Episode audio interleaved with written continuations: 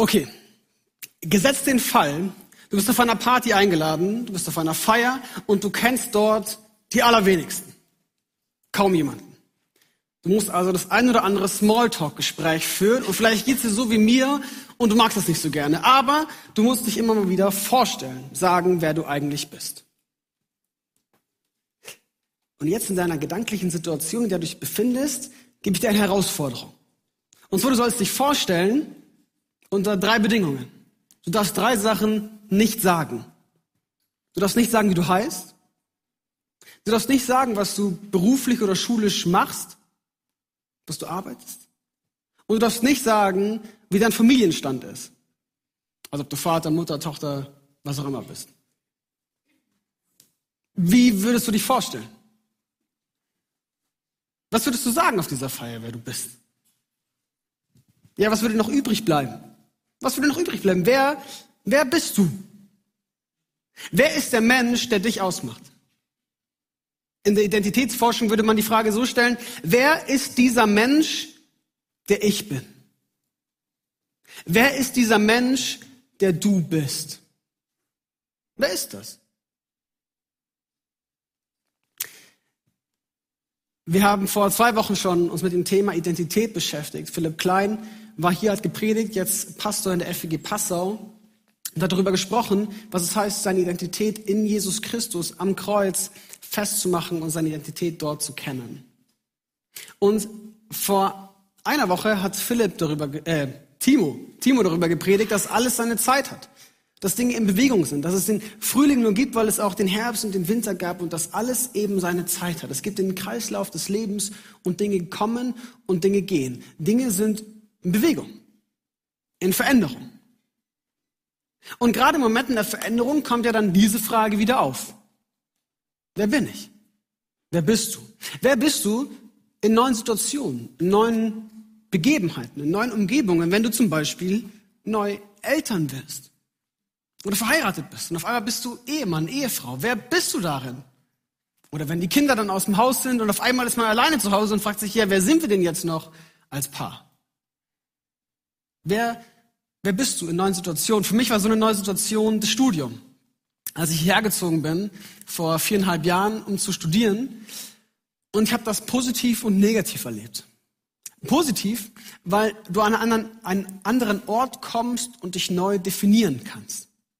Du kannst neu sagen, neu zeigen, wer du bist. Dich kennt ja noch niemand, also kannst du dich neu vorstellen. Du kannst jetzt nochmal zeigen, wer du bist. Wenn du irgendwas ändern wolltest, wenn du schon immer mal eine andere Frisur tragen wolltest oder einen anderen Namen haben wolltest, jetzt ist der Zeitpunkt, dich zu verändern. Negativ habe ich gelernt, dass, dass so ein bisschen auf die Probe gestellt wird, wer man eigentlich ist, wenn man an so einen Ort kommt. Ich bin in München aufgewachsen, bin dort in die Gemeinde gegangen und ich wusste, wer ich bin darin. Und ich, die Leute wussten das. Sie wussten, was sie an mir haben. Sie kannten meine Begabungen, was ich mitbringe und was ich eben nicht so mitbringe. Ich kannte und die anderen kannten meine Alleinstellungsmerkmale, meine Besonderheiten. Dass ich der Worship-Leiter bin, der Jugendleiter, der Prediger, was auch immer, der Songschreiber. Und das, das war ich. So kannten die Leute mich. Und auf einmal komme ich hier nach St. Krishona und merke, oh, alle meine Alleinstellungsmerkmale, alle meine Besonderheiten sind hier gar nicht mehr so besonders. Hier sind etliche, die besser singen können, etliche, die besser Gitarre spielen können, etliche, die bessere Songs schreiben, die besser predigen können, die bessere Leiter sind, die fröhlicher sind, die Zuhörer sind, viel, einige, die deutlich bessere Seelsorger sind als ich. Und man steht so da und denkt so, okay, wow, und wer bin ich jetzt noch? Was ist jetzt meine Rolle hierin? Was, was, was kann ich jetzt noch mitbringen? Ja, wer bist du, wenn all deine Alleinstellungsmerkmale irgendwie wegbrechen? Wer bist du als Sportler, wenn du dich verletzt? Wer bist du als Musiker, wenn du nicht mehr Musik machen kannst? Wer bist du, wenn, wenn der Segen Gottes, der auf deinem Leben liegt, vielleicht mal geht? Oder du merkst, ja, ich bin jetzt in einem Ort, wo das nicht mehr so besonders ist. Wer bist du in alledem? Und man kann diese Identitätsfrage ja so stellen, dass ich mich selbst beobachte und frage ja, wer bin ich denn für mich? Wie fühle ich mich? Fühle ich mich wohl in meinem Körper? Wie denke ich mich? Wie empfinde ich mich? Wie sehe ich mich selbst? Und du kannst die Frage so stellen, ja, wie sehen die anderen mich denn? Wie werde ich denn wahrgenommen? Wie will ich denn wahrgenommen werden von anderen? Was erwarten die anderen denn von mir, dass ich bin? Auf den Ebenen kannst du die Frage stellen und du kannst unterscheiden zwischen zwei Identitätskonzepten sozusagen. Das eine wäre zu sagen, das, was ich, was ich fest bin, das, was bleibt. Dass du Mensch bist, zum Beispiel. Das macht deine Identität aus. Die Gene, die DNA, die du in dir trägst, das bist du. Oder dass du Vater oder Mutter bist, dass du Sohn oder Tochter bist, das bleibt erstmal. Zumindest für eine ziemlich lange Zeit. Und du kannst nicht viel daran rütteln und bewegen. Das sind so feste Ideen von Identität. Und dann gibt es Sachen der Identität, die in Bewegung sind, die im Prozess sind. Dass wir uns verändern. Dass wir Charaktereigenschaften und Aussehensmerkmale und Beziehungskonzepte, in denen wir leben, ändern und in Bewegung sind. Und dann denkst du, zum Glück bin ich heute nicht mehr der Mensch, der ich vor fünf Jahren war. Zum Glück habe ich mich weiterentwickelt. Oder du denkst, boah, zum Glück war ich vor 20 Jahren genau der Mensch, der ich war, damit ich heute die Person bin, die ich heute bin. Dinge bewegen sich. Deine Idee von deiner Identität du darfst immer wieder hinterfragen, neu anschauen, revidieren, neu konstruieren, überarbeiten. So kannst du über Identität nachdenken. Das Thema der heutigen Predigt ist Aufblühen von der Knolle zur Blume. Und ich habe mir den Titel nicht selber ausgedacht. Wir schreiben ja immer Predigtreihen komplett. Und dann hat jede Predigtreihe seinen Titel und dann wird zugeteilt, wer darüber predigen darf. Und ich darf heute predigen über Aufblühen von der Knolle zur Blume. Ich bin also vor ein paar Tagen, gehe ich zu Timo und frage Timo, ähm, können wir noch mal über den Titel reden? das entspricht mir nicht so. Ich weiß nicht, inwiefern ich über Knollen und Blumen predigen werde. Ich kenne mich da nicht so aus. Ich, ich weiß nicht. Und dann meinte Timo, ja, das steht eigentlich schon fest jetzt so. Du kannst da irgendwie in deiner Einleitung das mal fallen lassen, die Begriffe. Und dann kannst du einfach weiter predigen. Und dann haben wir es damit, damit abgefrühstückt. Und die Idee war, die Idee war zu sagen, jetzt schau mal eine Knolle, die ist die ist hässlich, die ist schrumpelig, die ist nicht so schön anzusehen. Und eines Tages wird die zu einer wunderschönen Blume in Jesus Christus. Auch eine schöne Idee, ein schönes Bild. Ja, Dankeschön. Dankeschön dafür. Ich würde jetzt gern dieses Bild benutzen, aber anders. Also jetzt haben wir die Blume und die Knolle so. Und jetzt nehmen wir dieses Bild, aber ich würde es gerne anders konnotieren. Nicht als der alte Mensch, der hässliche alte Mensch, der irgendwann die schöne Blume wird, sondern als die Knolle, wo schon veranlagt ist, wer du bist.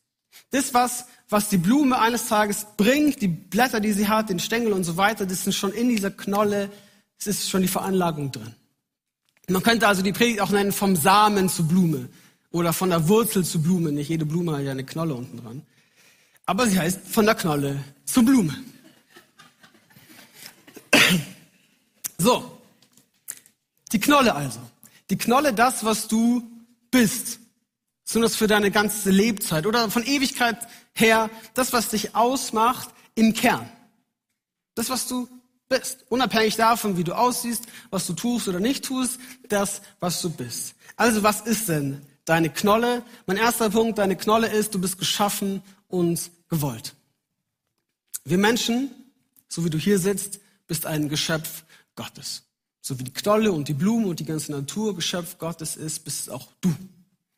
Geschaffen von Gott. In der Schöpfungsgeschichte lesen wir, Gott dachte sich, komm, lasst uns Menschen machen. Und nicht nur einen, ganz viele. Und sie sollen sich als Gegenüber begegnen, sie sollen reden, sie sollen, sie sollen sich ansehen, sie sollen dich lieb haben, sie sollen Händchen halten und, und sich verlieben und, und Beziehungen pflegen und zusammenarbeiten und, und all das. Lasst uns Menschen machen. Ja, warum eigentlich? Warum? Und warum dann gleich so viele davon? Wir haben als Kinder unsere Mutter hin und wieder in den Wahnsinn getrieben, weil wir uns Sachen gewünscht haben, zu Weihnachten oder zum Geburtstag, die wir schon hatten.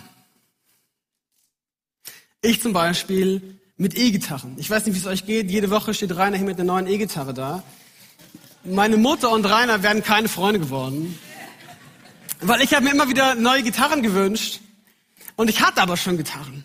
Und meine Mutter war so, Samuel, du hast schon drei Gitarren, brauchst du die vierte wirklich noch? Die drei funktionieren, du spielst doch gerne auf ihnen und du kannst eh nur eine Gitarre zur selben Zeit spielen.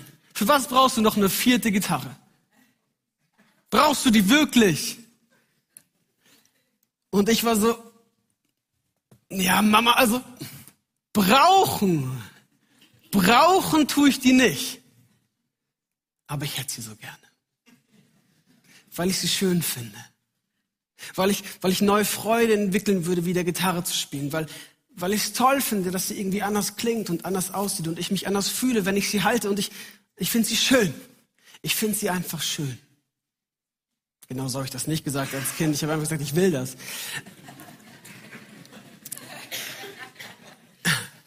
Und so haben wir Menschen Sachen, die wir einfach schön finden. Ich habe einen guten Freund, der ist auch heute hier. Er kauft sich, seitdem er arbeitet, immer wieder neue Werkzeuge und Gerätschaften äh, und, und liebt es einfach, sich die Sachen zu kaufen. Vor ein paar Wochen war es ein Bohrer, jetzt ist es ein Hochdruckreiniger und er hat die Sachen einfach, weil er sie schön findet, weil sie ihm Freude machen, damit er irgendwas Hochdruck reinigen kann. So. Weil er es schön findet. So, und andere Menschen kaufen sich das zehnte Paar schwarze Schuhe, stellen sie es in Regal, weil sie es schön finden. Und ich mag die Vorstellung davon, dass, dass Gott so im Himmel ist und den Menschen macht. Und dann, dann kommt ein Engel auf ihn zu und sagt so, äh, Gott, du, du bist da schon am nächsten Menschen dran. Ähm, wir haben, wir haben schon acht Milliarden davon. Und, und unter uns die sehen alle fast gleich aus. Braucht's, braucht's den acht Milliarden und Einsten hier wirklich noch? Und Gott, wie er regiert und sagt, aber schau mal, wie schön! Schau mal, wie schön er ist! Ich will ihn haben. Ich will ihn haben, weil er, er ist so schön. Gott, ein Gott, der schön ist, und Schönheit macht. Ein schöner Schöpfer, der Schönes gestaltet. Weißt du was? Dich braucht es nicht. Du bist ein Luxusgutgegenstand. Du, du bist wie die vierte Gitarre, wo man schon drei hat. Dich braucht man nicht. Aber du bist gewollt. Du bist gewollt. Weil du schön bist. Weil du gewollt bist. Der Psalmist betet in Psalm 8. Was ist der Mensch, dass du an ihn denkst, das Menschenkind, dass du dich seine annimmst? Kaum geringer als Gott hast du den Menschen geschaffen, du schmückst ihn mit einer Krone. Du schenkst ihm Herrlichkeit und Würde. Irgendwie ein zwiegespaltener Vers. Was ist der Mensch, dass du an ihn denkst? Es gäbe eigentlich keinen Grund, dass du dich mit ihm abfindest. Er ist einfach nur ein Mensch und du bist Gott. Aber Gott, der sich in seiner Freiheit und in seiner Souveränität dazu entscheidet, dich herrlich und schön zu machen. Einfach, weil er es will. Er kleidet dich mit Herrlichkeit und Würde mit einer Krone. Es gibt keinen Grund dafür, aber du bist geschaffen und gewollt. Zweitens, du bist gut geschaffen. Am Ende der Schöpfung sagt Gott und Gott sah alles an, was er getan hat, was er gemacht hatte und siehe, es war sehr gut. Sehr gut. Ein Gott, der Sachen sehr gut macht. Alles, was gut und vollkommen ist, kommt vom Herrn. Er macht die Sachen sehr gut. Und damit ist die ganze Schöpfung gemeint. Ich glaube, wir leben in einer Zeit, in der wir aus dem sehr gut ganz gerne den Menschen ausklammern. Ja, die Natur und die Schöpfung die Welt, das Universum, das ist, das ist sehr gut. Aber der Mensch, der Mensch ist eher so mittel Der Mensch ist ein Zerstörer. Der Mensch ist übel und böse. Der Mensch als der Virus, das Bakterium, von dem die Welt befallen ist. Die Welt leidet an Homo sapiens. Der Mensch, die Ratte auf dem Schiff, der so lange ins, ins Boot beißt, bis das Schiff zu sinken droht. Woher kommt dieses Menschenbild? Dieses Menschenbild kommt daher, dass wir glauben, dass der Mensch die Welt zerstört. Im letzten. Und das sehen wir jetzt wieder in der Klimakrise, in, in Jugendbewegungen, die da heißen, wir sind die letzte Generation. Warum? Weil sie glauben, dass der Mensch im letzten böse ist und gewaltsam und schlecht. Und es wäre besser, keine Kinder mehr zu bekommen. Und es wäre besser, wenn die Hälfte der Menschheit nicht existieren würde, weil dann wäre die Welt besser. Es wäre besser, wenn wir tot wären, anstatt zu leben. Und die Bibel und Gott stehen auf und sagen, nein, es ist gut. Es ist gut, dass es den Menschen gibt. Es ist nicht gut, dass der Mensch seine Verantwortung nicht trägt. Es ist nicht gut, dass es Menschen gibt, die ausbeuten, die versklaven, die wegwerfen und die verschmutzen und verdrecken. Es, gibt, es ist nicht gut, dass der Mensch aufgehört hat zu lieben und angefangen hat zu töten. Aber es ist gut, dass es den Menschen gibt. Ich will den Menschen machen und ich will ihn gebrauchen und ich will, dass er bebaut und pflegt. Und wir brauchen Menschen, die verantwortungsvoll in eine positive Zukunft gehen, die die Zukunft positiv gestalten. Paulus spricht davon im Epheserbrief, denn wir sind Gottes Werk aufgrund unserer Zugehörigkeit zu Jesus Christus, hat er uns so geschaffen, dass wir nun das Gute tun. Gott selbst hat es im Voraus für uns bereitgestellt, damit wir unser Leben entsprechend führen können. Wir sind Gottes Werk, seine Schöpfung, bereitgestellt, das Gute zu tun, das Leben zu fördern. Hier in der Bibel meint das natürlich, die Gebote zu halten, ein gottgefälliges Leben zu führen, ein Leben so zu führen, dass Gott sagt, ja, du hältst meine Gebote, du bist bei mir, ich mag dich. Aber die Gebote Gottes zu halten und ein wohlgefälliges Leben zu führen, bedeutet dann eben auch, das Leben zu fördern aufzublühen, die Umwelt zu schützen, meine natürliche Umwelt, aber auch meine menschliche Umwelt, die Menschen um mich herum dahin zu bringen, dass auch sie aufblühen in ihrem Leben. Die Bibel, die also ein anderes Menschenbild trägt und sagt, der Mensch ist kein Virus, kein Bakterium, ist nicht die Ratte auf dem Schiff, sondern ist gewollte Kreatur, gewollte Schöpfung und sie ist gut. Also nimm deine Verantwortung wahr und leb ein Leben, das Gott gefällt.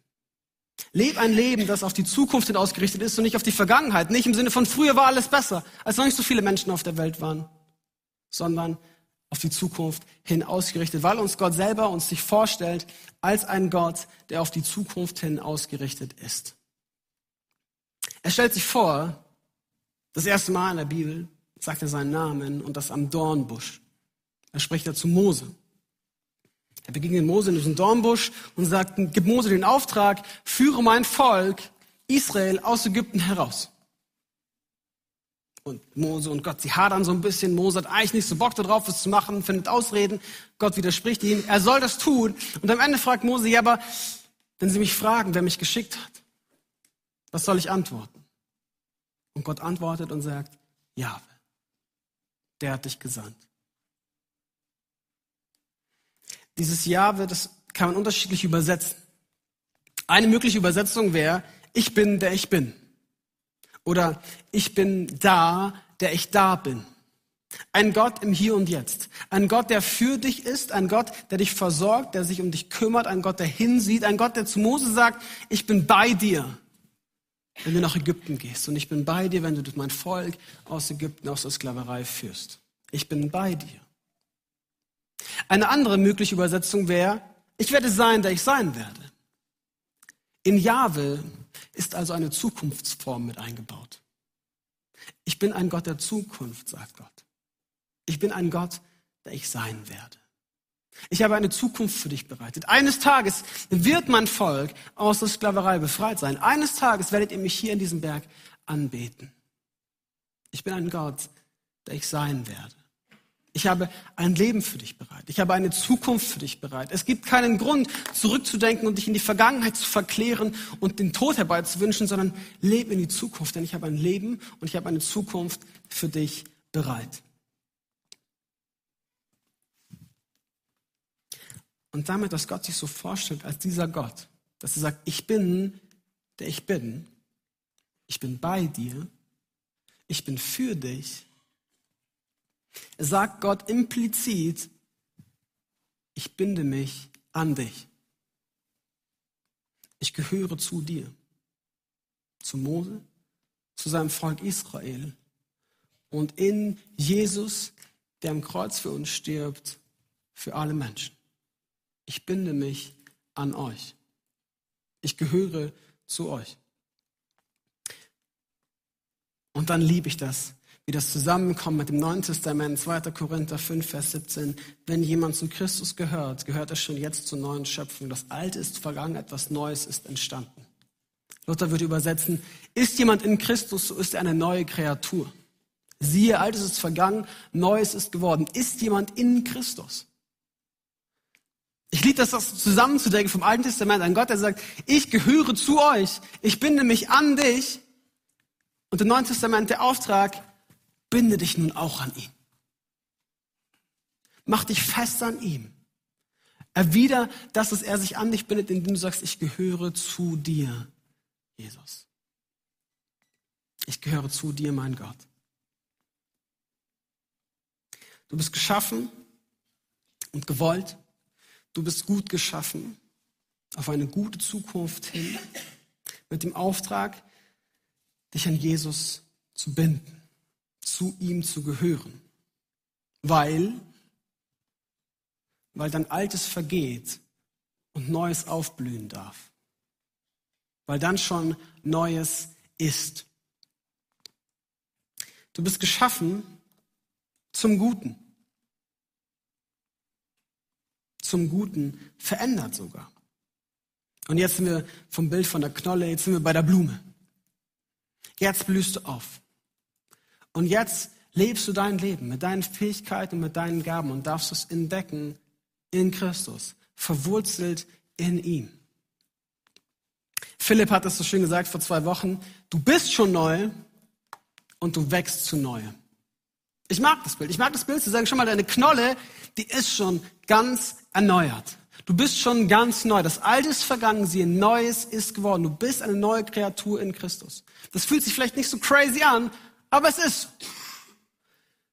Und du darfst zu Neuem wachsen. Und diese Blume, sie wächst auf und sie darf sich verändern. Und du darfst heute jemand anderes sein als vor zehn Jahren. Und du darfst da neue Sachen entdecken und Veränderung anstreben. Dann heißt es vielleicht, Sünde zu bekennen und Altes abzulegen. Altes, was den alten Menschen rausgemacht hat. Dann heißt es vielleicht, dich überführen zu lassen vom Heiligen Geist, wo du noch Sünde in deinem Leben hast. Oder wo Sachen in deinem Leben sind, die dir nicht gut tun. Ich habe vor ein paar Tagen mit meinem Bruder telefoniert und am Ende des Gesprächs kamen wir so darauf, wie lebt man eigentlich ein gutes Leben? Was macht einen eigentlich glücklich? Wie, wie wird man eigentlich glücklich? Und mein Bruder hat das irgendwie aufgeschnappt von dem anderen und meinte dann, Samuel, weißt du was? Ist eigentlich, ist eigentlich ganz einfach. Ich dachte so, okay, so einfach wird es nicht sein. Er meinte, es ist eigentlich ganz einfach. Erstens, verbring jeden Tag eine Stunde mit Gott. Und zweitens, lass die Sachen, die dir nicht gut tun. That's it. Verbring eine Stunde am Tag mit Gott. Und zweitens, lass die Sachen, die dir nicht gut tun. Und du wirst ein gutes Leben führen. Und dir wird es gut gehen. So simpel und doch gar nicht so einfach. Und die Bibel sagt aber doch, verwurzel dich, verpflanz dich in die Gegenwart Gottes und nimm seine Nährstoffe auf, seinen Boden. Nähre dich damit. Und dann heißt es vielleicht, manche Sachen zu lassen. Für mich war es vor ein paar Monaten dran zu sagen, Samuel, hör diesen Podcast nicht mehr, er tut dir nicht gut. Und obwohl ich ihn gerne gehört habe, höre ich ihn heute nicht mehr, weil er mir nicht gut getan hat. Und ich nähere mich mit Gutem, das, was mir gut tut. Paulus schreibt an die Gemeinde in Korinth, Es zählt nicht, wer pflanzt oder wer gießt. Es kommt auf Gott an, der alles wachsen lässt. Es ist also Gottes Werk, an dem wir mitarbeiten. Und ihr seid Gottes Ackerland oder besser Gottes Bauwerk. Paulus schreibt hier an eine Gemeinde und er meint auch eine Gemeinde. Die ganze Gemeinde ist das Ackerland, ist das Bauwerk Gottes und er wächst, lässt es wachsen und aufblühen.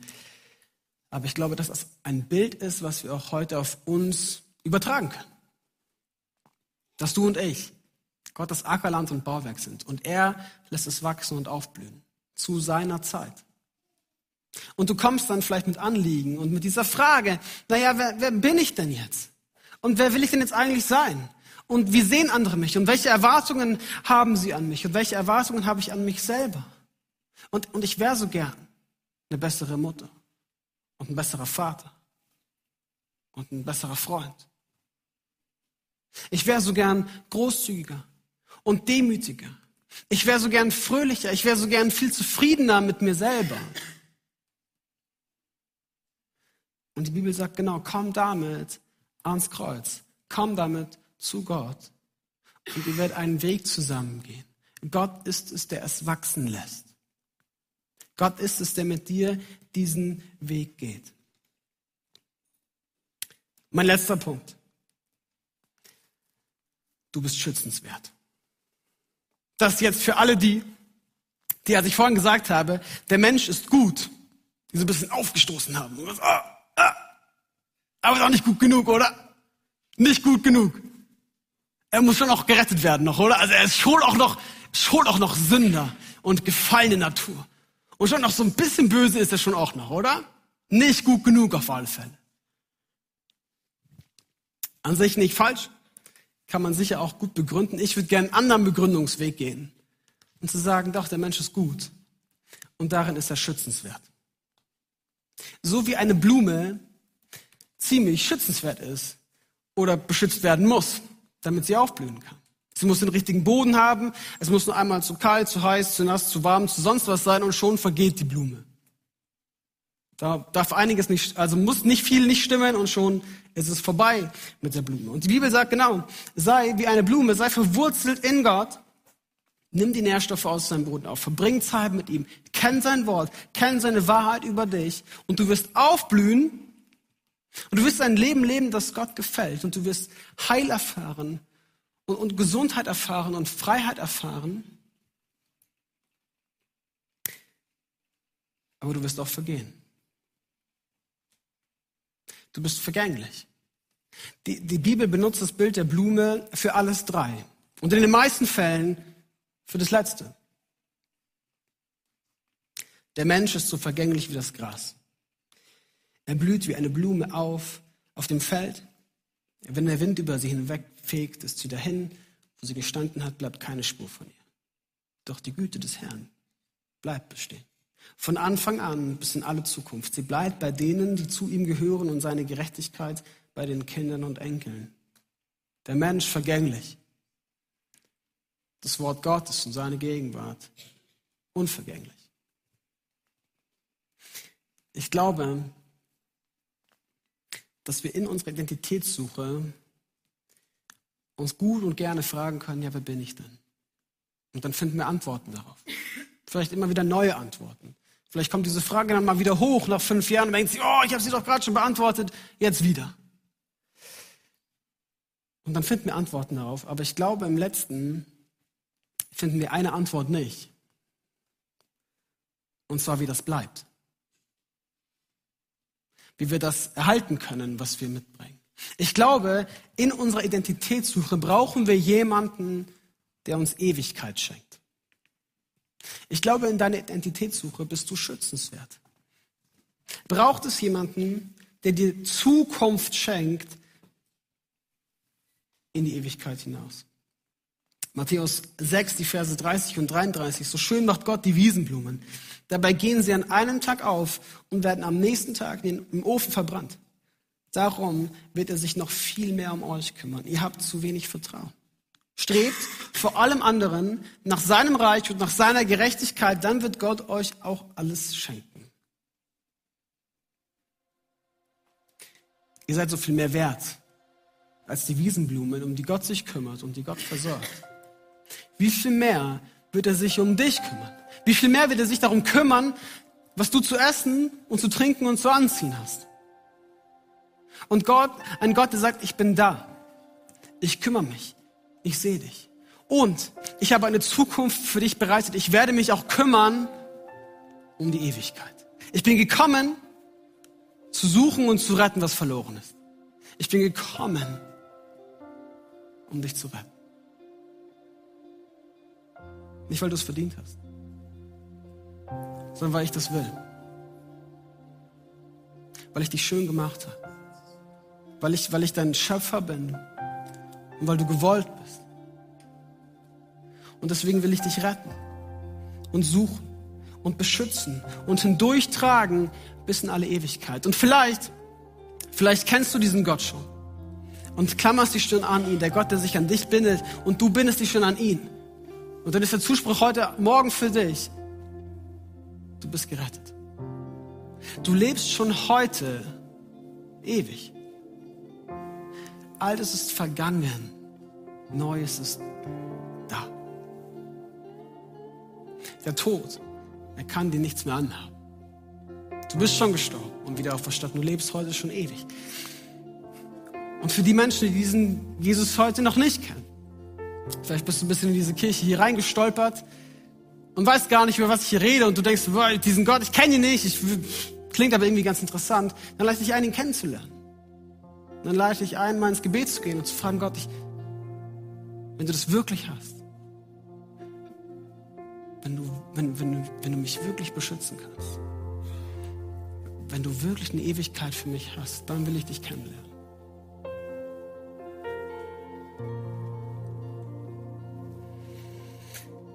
Ich habe den letzten Vers, 1. Korinther 5, Vers 10, äh 15, Vers 10. Aber durch die Gnade Gottes bin ich, was ich bin. Und seine Gnade, die er mir erwiesen hat, äh, blieb nicht ohne Wirkung. Im Gegenteil, ich habe mehr für die gute Nachricht gearbeitet als alle anderen Apostel. Aber das habe nicht ich getan, sondern die Gnade Gottes, die, in, die mit mir ist. Aber durch die Gnade Gottes bin ich, was ich bin. Ein Gott, der von sich aus sagt, ich bin der ich bin. Und du darfst antworten, ja. Und durch deine Gnade, Gott, bin ich, wer ich bin. Wie kannst du das praktisch leben? Erstens, du darfst dich selber annehmen. Du darfst dich selber schön finden. Du darfst dich selber lieben, so wie du bist. Und das darfst du dir in Erinnerung rufen, diese göttliche Wahrheit darüber, dass du Kind Gottes bist, Salz der Erde, Licht der Welt, erbberechtigt, berufen zur Freiheit, dass du Priester und König bist, dass du Volk Gottes bist, dass du Tempel bist und, und, und Stein in diesen Tempel eingebaut. All das darfst du wissen. Wenn du eine Liste davon haben willst, was du alles bist, dann schreib mir und ich schicke sie dir. Und dann darfst du dir einen Satz davon raussuchen und den irgendwo hinschreiben an deinen Spiegel, in dein Notizbuch, in dein Portemonnaie, an deinen Desktop-Hintergrund, damit du es nicht vergisst. Damit du es nicht vergisst. Zweitens, kehr um. Kehr um und komm zurück zum Vater. Binde dich neu an ihn. Vielleicht gibt es in deinem Leben Sachen, Sünde oder falsches Verhalten, falsche Gedankenmuster, von denen du denkst, dass sie dich definieren. Oder anders, vielleicht, vielleicht bist du vor Jahren jemandem ganz arg schuldig geworden und seitdem ist deine Identität davon geprägt, dass du sagst, ich bin Täter. Oder andersrum, du sagst, das, was mich ausmacht, ich bin Opfer. Ich bin Opfer meiner Umstände. Ich bin Opfer meiner Krankheit. ich bin Opfer eines schweren Verlustes, dann lade ich dich ein, zum Kreuz zu kommen und dich neu an Gott zu binden, der dir sagt, weißt du was, du bist mehr als das. Du darfst neu aufblühen und neu leben. Das Alte ist vergangen, Neues ist geworden. Komm zu mir. Nicht deine Fehler, nicht dein Verlust, nicht das, was kaputt ist, definiert dich, sondern ich definiere, wer du bist. Und drittens, mach's konkret. Mach's konkret. Was heißt es für dich, wenn du sagst, ich, wär, ich würde gern ein anderes Leben führen? Ich würde gern die und die Sünde weniger tun. Ich wäre gern ein besserer Vater. Ich wäre gern eine bessere Tochter. Ich, ich wäre gern ein besserer Opa, eine bessere Lehrerin, was auch immer. Ich wäre gern großzügiger, demütiger, liebevoller, zuhörender. Dann mach das konkret. Was bedeutet es, ein besserer Vater zu sein? Heißt es, mehr Zeit zu haben? Heißt es, auf den Ausflug zu gehen? Was bedeutet das für dich? Und dann mach das klar. Und dann geh das an zusammen mit Gott. Sag ihm, Gott, hier, das, das würde ich gern verändern. Genau den Lebensbereich. Genau das. Bitte geh mit mir diesen Weg der Veränderung. Lass mich neu aufblühen in dir. Und dann, dann darfst du dein Leben leben. Wir können unser Leben so, so gut und gerne zerdenken und fragen, ja, wer bin ich denn? Wer will ich sein? Wie wollen andere mich haben? Wie, wer will ich für andere sein? Aber im letzten will dein Leben nicht gedacht werden, sondern gelebt werden. Im letzten gilt dir der Zuspruch, du darfst sein und leben. Mit, mit all dem Guten und mit all dem Schweren. Du darfst leben in der Gnade Gottes. Du darfst sein, wer du bist. In der Gnade Gottes und in die Zukunft Gottes. Amen.